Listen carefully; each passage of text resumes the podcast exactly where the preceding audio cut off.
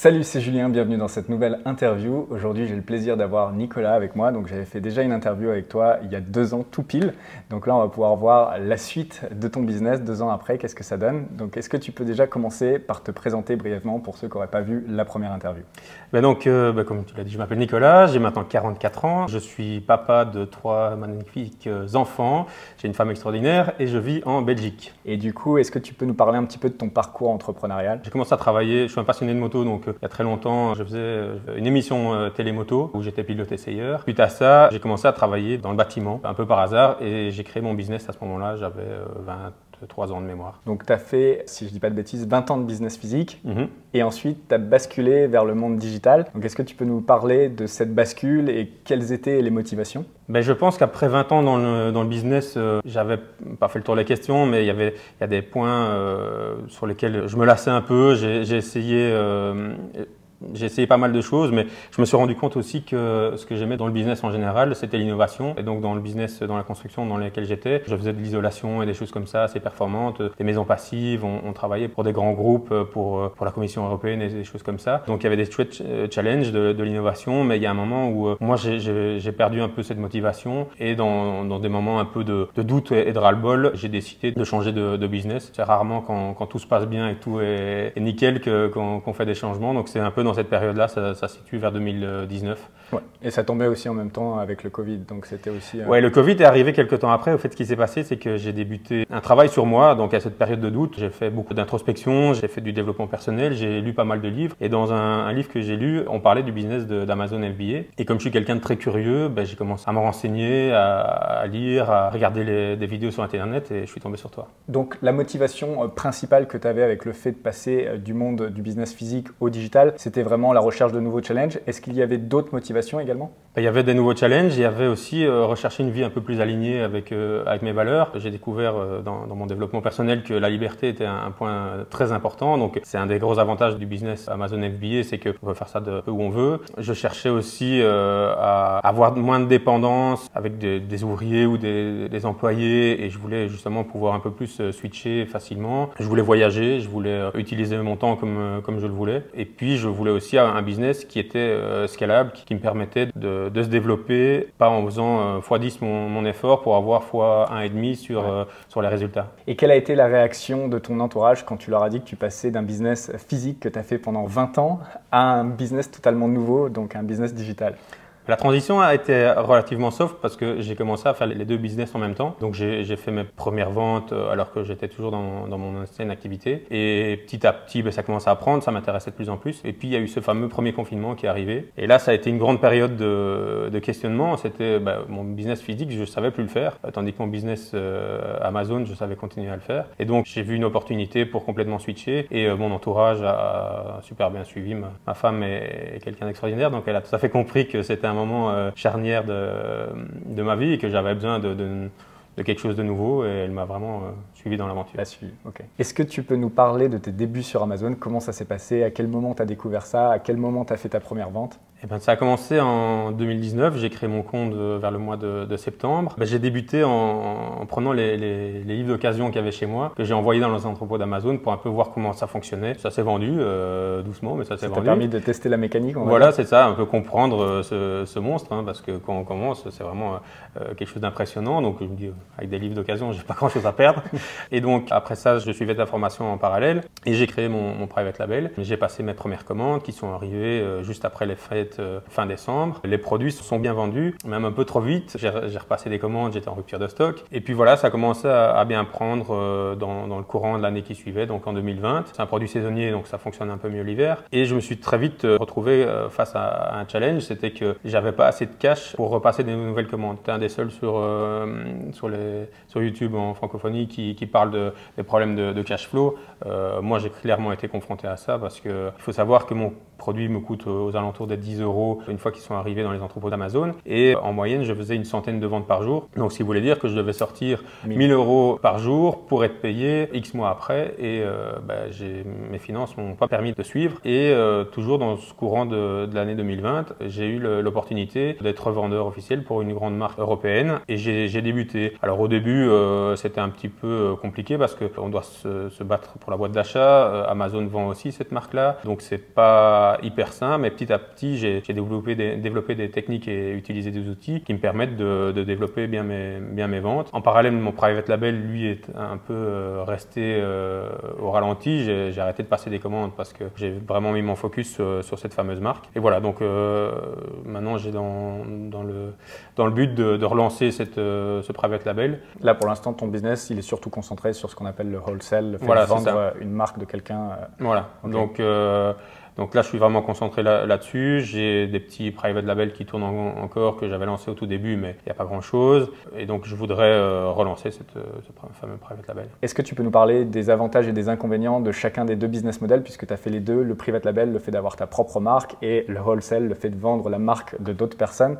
Donc, si tu peux nous partager un petit peu ton expérience là-dessus. Ben, pour le, le wholesale, euh, on ne crée pas d'actifs, comme tu en parles souvent. Euh, voilà, on travaille pour la marque de quelqu'un d'autre. Donc, euh, on ne crée pas cet actif. L'avantage, c'est qu'avec un cash flow euh, plus raisonnable, on arrive à s'en sortir parce que le circuit est plus court. Mais par contre, à contrario aussi, les, marges sont beaucoup plus faibles. Voilà, donc euh, le private label, c'est des plus grosses marges, mais un circuit de l'argent qui est plus long parce qu'en général, quand on commande en, Asie, on paye un premier montant à la commande, le solde quelques semaines après quand le produit part, part de Chine. Puis il y a tout ce trajet en bateau, il y a l'entrée dans les entrepôts d'Amazon, le temps que soit vendu, le temps qu'Amazon paye. voilà, ça, fait, ça se compte en mois. Et également, il y a aussi ce fameux souci de buy box. Quand tu fais du wholesale, tu dois te battre pour avoir la buy box, la boîte d'achat sur Amazon, mhm. alors que quand tu fais ton private label, tu es maître à bord. Donc euh, c'est aussi ça. Ouais, c'est un, un, challenge parce que, voilà, comme je disais, euh, Amazon vend aussi ce, le même produit que tu Le même produit. Et, euh, sur la même feuille de vente. Oui, les gens ouais, parce que c'est toujours un EN, donc un code barre correspond à une fiche produit. Donc on est plusieurs. Il y a Amazon, mais aussi d'autres vendeurs tiers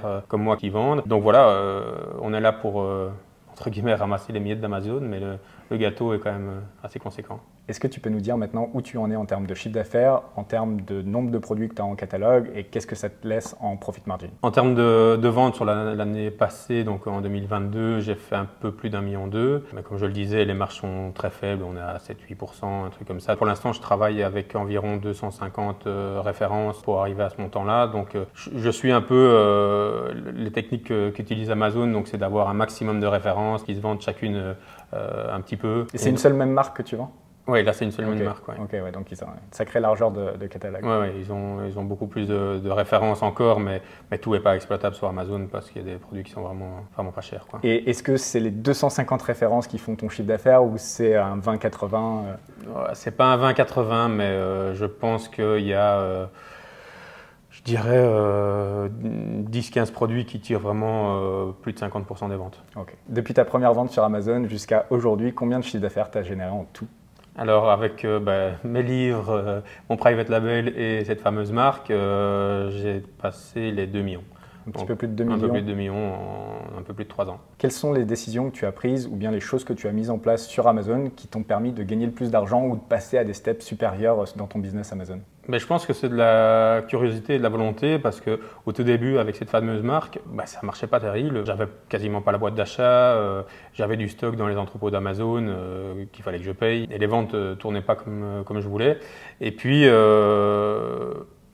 je me suis un peu, j'ai pris un peu de recul. J'ai dit cette marque, elle cartonne sur Amazon. Comment ça se fait que moi je vends pas? Et donc là, j'ai commencé à me poser des questions. J'ai commencé à, chercher des, outils de, repricing. Donc euh, euh, au début, j'utilisais le, repricer d'Amazon, mais évidemment, euh, il n'est pas optimum. J'ai utilisé des, outils pour pour être remboursé des erreurs d'Amazon aussi, parce qu'il y a de l'argent qui se perd et, comme les marges sont petites, c'est important de, faire attention au moindre euro. Et voilà, donc c'est vraiment rester focus et, j'ai agrandi aussi à ce moment-là le catalogue. Donc au tout début, je travaillais avec 20 euh, ou 30 euh, références. Et euh, comme je l'ai dit là juste avant, maintenant je suis à 250.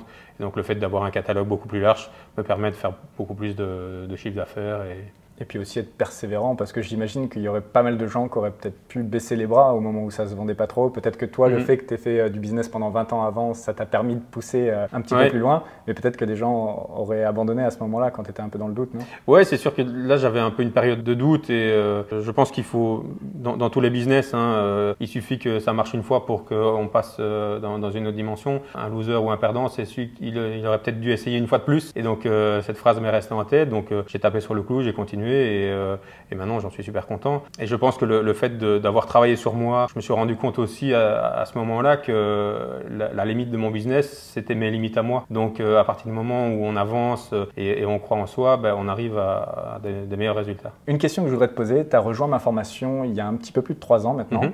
Ton business a beaucoup évolué, tu as fait pas mal de chemin. Ce qui m'intéresserait de savoir, c'est est-ce que tu reviens de temps en temps sur la formation? Est-ce que c'est un support qui t'accompagne euh, pendant le développement de ton business? Ou c'est une formation que tu as regardée au début et ensuite tu n'es jamais retourné dessus? Je reviens très souvent dessus hein, pour euh, plein d'étapes. Alors il y, a des choses qui sont vraiment euh, intégrées, mais euh, il y, a des moments où j'ai des périodes de doute où je préfère regarder nouveau ton avis sur la question et, souvent ça m'aide beaucoup. Je l'avais regardé au tout début d'une traite quasiment. je l'ai fait en quasiment une journée. Ça m'a permis de, savoir quelles étaient les, périodes qui étaient intéressantes de, de regarder à nouveau. Donc c'est pour ça que je reviens régulièrement dessus, mais sur des points bien précis. Du coup, ce serait intéressant que tu nous dises comment tu organises tes journées à l'heure actuelle, combien de temps te prend ton business Amazon Et est-ce que tu as recruté depuis la dernière interview Alors le temps que je passe sur le business Amazon, c'est un peu difficile à dire parce que euh, mes journées ne se ressemblent pas vraiment comme je, j'essaye d'évoluer dans, plein de domaines. Euh, enfin, je reste focus sur Amazon, mais c'est assez variable. Euh, je dirais que je passe en moyenne ouais, 6, heures par jour au moins euh, à essayer d'analyser, de, de, de, passer des commandes. Il y a toute la, gestion de la supply chain euh, qu'il faut, qu'il faut gérer. Et euh, oui, j'ai essayé de, recruter. Je pense que j'ai encore pas mal de points d'amélioration dans, dans, ce domaine parce que j'ai pas encore réussi à trouver quelqu'un qui puisse me, me, seconder. Après, si, j'ai des partenaires justement pour la logistique, j'ai des partenaires pour, pour la comptabilité, pour plein de choses comme ça. Ok, donc c'est resté assez stable en termes de volume de travail par rapport à la dernière interview je passe euh, le, plus clair de mon temps à, travailler, comme tout le monde. Hein, mais, il n'y a pas de secret. Hein. Non, il n'y a pas de secret. Il faut, il faut bosser, il faut avancer. Mais euh, je pense que dans, dans, le temps que je passe, il y a beaucoup de temps à essayer de trouver des solutions pour euh, passer au step d'après. Au niveau suivant. En vrai, si tu voulais laisser ton business en vitesse un peu de croisière, tu prendrais beaucoup moins d'heures. Ah, si je dois la laisser pile comme il est maintenant, bah, je ferai l'effort de, trouver quelqu'un qui, qui, gère la supply chain et les commandes et tout ça. Et je pourrais quasiment ne, ne plus, plus travailler. Est-ce que tu peux nous partager les différents outils et applications que tu utilises au quotidien pour gérer ton business Amazon FBA Alors pour la partie euh, wholesale, j'utilise un repricer, donc euh, un outil qui adapte euh, les prix en permanence. J'utilise un outil qui me permet de récupérer les erreurs d'Amazon, donc quand il y a des, retours en stock et, donc pour demander des remboursements à Amazon parce que les marges sont, sont petites, donc il faut récupérer le, moindre euro. C'est quel outil? C'est leur logique. C'est leur logique. Et ça t'a fait récupérer pas mal de sous dernièrement? Ben Là, je l'utilise depuis une semaine. Ah, j'ai récupéré 4, 4000 euros. Donc, bah, surtout les premières fois où tu commences à Oui, c'est ça, parce qu'il y, a un historique à rattraper, mais je pense que ça va me faire récupérer quelques centaines d'euros toutes les semaines. Euh, voilà, je préfère les avoir dans Toujours la poche. J'utilise ça, mais après j'utilise Shopkeeper pour, euh, pour euh, suivre mes ventes, et puis Jungle Scope pour voir un peu les opportunités pour les références que j'utilise pas encore, et pour vérifier si j'ai une, une, baisse dans mes ventes, si c'est général sur cette référence, ou si c'est moi qui ai loupé un truc. Du coup, la première fois que j'ai fait l'interview, tes premiers objectifs, c'était d'un, euh, de remplacer ton salaire. Ça a été fait en trois mois, il me semble. Mhm. Ensuite, le deuxième objectif, c'était d'atteindre un million de chiffre d'affaires, de ventes.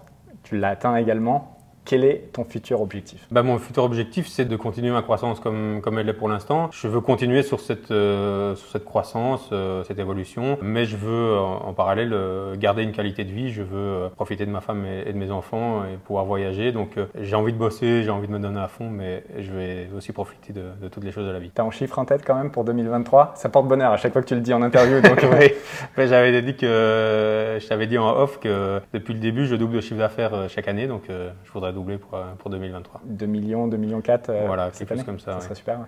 Et en termes euh, de direction pour ton business, comment tu vois ta boutique à horizon 2-3 ans peut-être? Je voudrais relancer mon private label, peut-être en lancer d'autres, et je voudrais développer des partenariats avec d'autres d'autres grandes marques. Donc je voudrais vraiment jouer sur les deux tableaux parce que je je trouve que d'un point de vue évolution, ben, ce que j'apprends d'un côté me permet de faire évoluer l'autre. Et, voilà, donc c'est un bon mix. Et, je dois garder cet équilibre financier de cash flow qui, me permet de, de croire. Donc garder un business qui soit assez diversifié en augmentant un peu la part private label, puisque là, à l'heure actuelle, ça représente un tout petit pourcentage de ton business Oui, pour l'instant, c'est un tout petit, une toute petite partie. Si je suis les, chiffres que j'ai mis euh, dans, ma croissance pour 2023, euh, je vais faire euh, un peu plus de 25% de, private label. Et, ah, et en termes de marge, d'ailleurs, j'ai oublié de te poser la question, quand tu fais du private label versus du wholesale, ça donne quoi? Ben, le, le, wholesale, les, les, marges sont très petites. Comme je le disais, je suis en dessous des 10%, donc ça varie entre 5 et 10% suivant les références. Ben, mon private label, avec, avant que, que, je le mette au ralenti, j'étais plutôt aux alentours des 15, mais parce que j'ai eu des, problèmes de qualité. J'ai pas été assez loin dans, les, dans certaines choses et certaines démarches dont j'ai été des retours qui m'ont bouffé pas mal de marge. Et à l'époque aussi, tu avais un souci, tu faisais venir par avion, il me semble. Et, ouais, et là, tu pouvais aussi gagner pas mal en marge en faisant venir par bateau. Tout à fait ça. Euh, je faisais venir euh, par avion, bah, de nouveau pour raccourcir cette boucle de l'argent. Euh. Et en termes de vie perso, quels sont les grands piliers de ton aventure sur Amazon? Quels ont été les grands changements et quels sont les objectifs Tout début, mon aventure a commencé dans une période de doute. j'ai décidé de, changer de cap et de m'engager dans, dans Amazon FBA. Et donc, bah, au début, j'ai évolué comme je voulais. Je voulais avoir un, changement de vie. Et puis, euh, de fil en, aiguille, ben, les idées sont, venues, les envies aussi.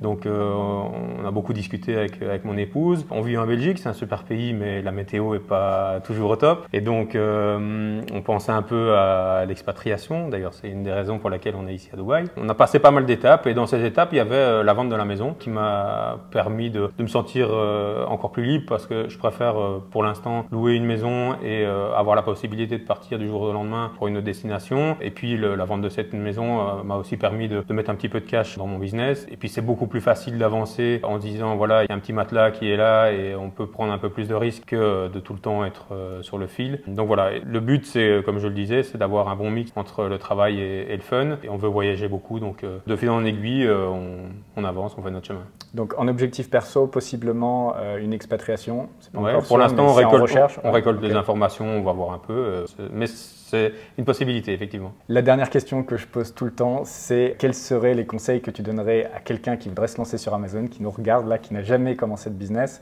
et euh, avec ton expérience de trois ans maintenant? À l'époque, j'avais dit qu'il fallait se former, s'instruire et passer à l'action.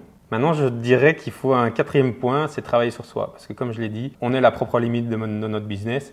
Et donc en travaillant sur soi, en, allant dans le développement personnel, en lisant, en, s'intéressant à tout, euh, bah, ça permet d'avancer mieux, plus sereinement. Et, euh, c'est très vrai ce que tu dis, parce qu'on est beaucoup, moi y compris, à se créer des limites, des plafonds de verre qui mhm. n'existent pas. Et en fait, c'est un travail sur soi avant euh, la technique même. Oui, ouais, c'est sûr. et, le fait de je, suis passé par, par différentes étapes, hein, euh, de, lire des livres, suivre des formations, j'ai intégré des, des masterminds, j'ai suivi euh, d'autres infopreneurs euh, qui m'ont aidé à évoluer. et on pense souvent que la solution est à l'extérieur, mais tous les problèmes s'ouvrent avec une porte depuis l'intérieur. C'est très vrai. Je pense que c'est un super bon mot de la fin. Ce que je te propose, c'est de refaire une troisième interview, euh, donc euh, peut-être dans deux ans, à la date anniversaire, on essaie de, prendre cette petite habitude. Ce serait mhm. cool pour voir comment évolue euh, ton business. Donc à dans deux ans. Oui, avec plaisir. Voilà, c'est là-dessus qu'on va terminer cette interview. J'espère sincèrement qu'elle vous aura plu et surtout inspiré. Si c'est le cas, eh bien n'oubliez pas les énormes pouces vers le haut, les commentaires et également de vous abonner à la chaîne en activant la petite cloche.